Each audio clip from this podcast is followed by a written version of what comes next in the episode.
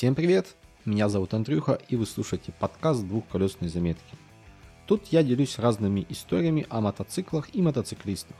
Своими, подслушанными или же просто придуманными. Грустными, веселыми, философскими, поучительными или просто чуть-чуть забавными. Ну что, погнали?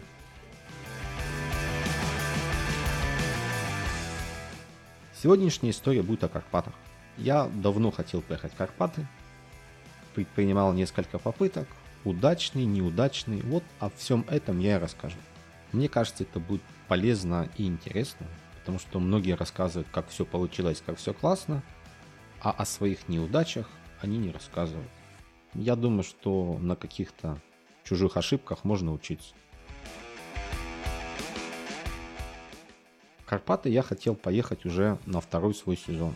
На тот момент у меня был Йобрик, и я особо не готовился. Более того, у меня не было палатки, спальников, карематов и всего вот этого добра. И я хотя решил на обум. Прикинул, что можно ночевать в всяких отельчиках, гостишках. Это было лето. Я собрался и поехал. Выезжал я тогда из Харькова и выезжал по бетонке. Но попал в очень-очень большой дождь и замерз. Причем замерз настолько сильно, что останавливаясь под мостами, пережидая дождь, у меня просто не гнулись руки. Это меня сильно демотивировало, и я решил, что ну, я еще не готов к этому ехать, и надо возвращаться домой. Сейчас, поездив какое-то время и получив опыт, я понимаю, что я тогда был просто не готов ехать. И мозг не искал решения. Например, можно было просто остановиться на заправках, попить горячего чая, кофе, согреться и ехать дальше. Вторая попытка тоже была на Йобрике. Во мне еще жил опыт туриста-пешехода, и я думал, что надо все возить с собой. Поэтому за сезон я заработал денежек, купил палатку, которая, к слову, поездила со мной где-то 8 или 9 лет. И вот только в этом сезоне я, к сожалению, от нее избавился.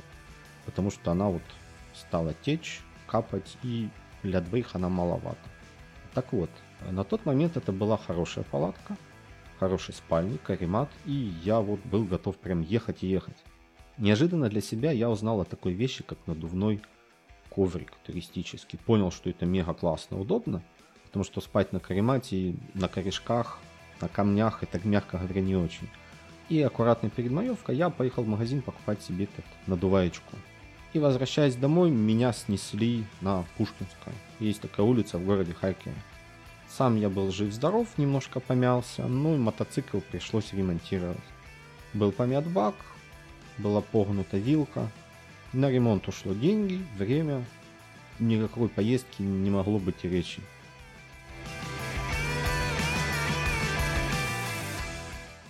На следующую маевку я даже не думал о Карпатах. Зимой на глаза мне попалась картинка цветущей степи, все в цветах, все в тюльпанах, и я прям загорелся мечтой увидеть все это своими глазами.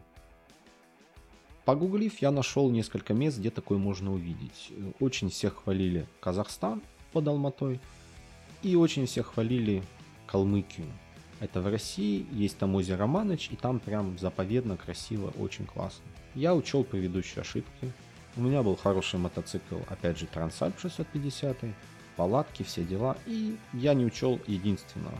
Я не учел того, что на таможне я простоял больше 14 часов. А не надо было выезжать в пасхальные праздники, все собирались к родственникам, и выехать было просто невозможно. Я плюнул на это дело, вернулся домой в Харьков, переночевал и понял, что раз меня степь не пускает, я поеду в горы.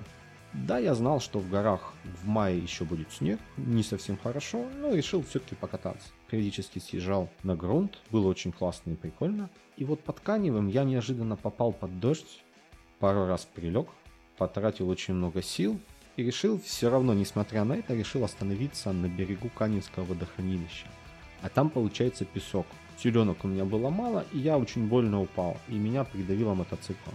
200 килограммовый трансаль плюс дополнительно туристическая снаряга. Ехал я один, вылезать было очень тяжело. Сил я потратил немерено, но все-таки я сумел поставить палатку там, где хотел, а именно на берегу Каневского водохранилища. утром, когда я проснулся, я понял, что я психологически не готов ехать в Карпаты. Меня это все сильно вымотало, и я решил вернуться домой. Потом как-то понял, что раз я езжу один в леса, поля и прочее безобразие, мне нужен какой-то легкий мотоцикл. Так у меня появился Yamaha VR 250R.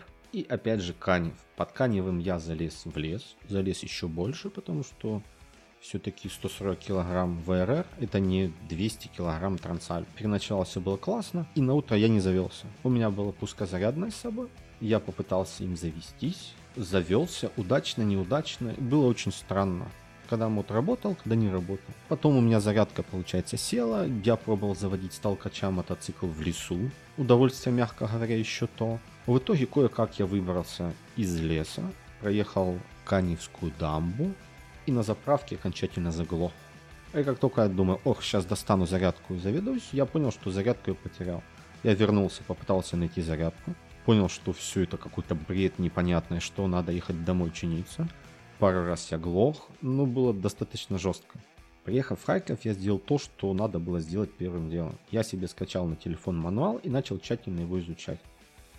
И пришел к выводу, что у меня просто не настроен инжектор, потому что у меня стояла кастомная банка не родная. Я настроил глушитель, покатался немножко по городу, переночевал в городе, понял, что все классно, все отлично. Что-то мне как-то вообще в горы не захотелось. Я решил, нафиг это все, пойду на море поеду в Кириллов. Приехал в Кирилловку, думаю, все, теперь я буду тут жить 5 дней, а потом поеду уже работать домой. Но меня хватило ровно на вечер. Я покупался, переночевал и понял, что я не могу так тюленчиком лежать. Хочу в горы. Вечером я начал думать, куда я хочу поехать больше. Крым или Карпаты? В Крыму я был, там классно. В Карпатах я не был, но где мы не были, там, наверное, еще лучше. И вот так потихоньку из Кирилловки через Южноукраинск, через Винницу, через Черновцы я поехал в Карпаты. У меня стояла резина неподготовленная, не злая, стоковая, и она была подточена асфальтом. Плюс у меня были большие алюминиевые ящики, что добавляло своего веса. Пару раз я застревал, но все равно было классно. Пробовал использовать подход равнинный. Еду по вот этой тропинке и упираюсь в очень жесткое место. Потом с удивлением обнаружил, что на горку можно забраться по-другому. Но маршруты я не строил. Мне было сложно, сил было мало, резина была плохая, я решил вернуться. Я без проблем вернулся. И на следующий день у меня мод перестал заводиться. Вначале я решил, что у меня просто там что-то не то с аккумулятором, но мод не заводился. Поэтому я вызвал эвакуатор, отдал мастерам, и в итоге оказалось, что у меня просто плохие свечи. Потому что я не догадался изначально поменять свечи, когда мод приехал. И поэтому мод глох. Вот так я считаю, что мне повезло, потому что все это могло случиться где-то в горах. Я, кстати, почти заехал на Петрос. И с ужасом себе представляю, что было бы там, если бы это все произошло там. Потому что запасных свечей у меня с собой не было. Так что спасибо Карпатам, мне повезло, они меня пустили.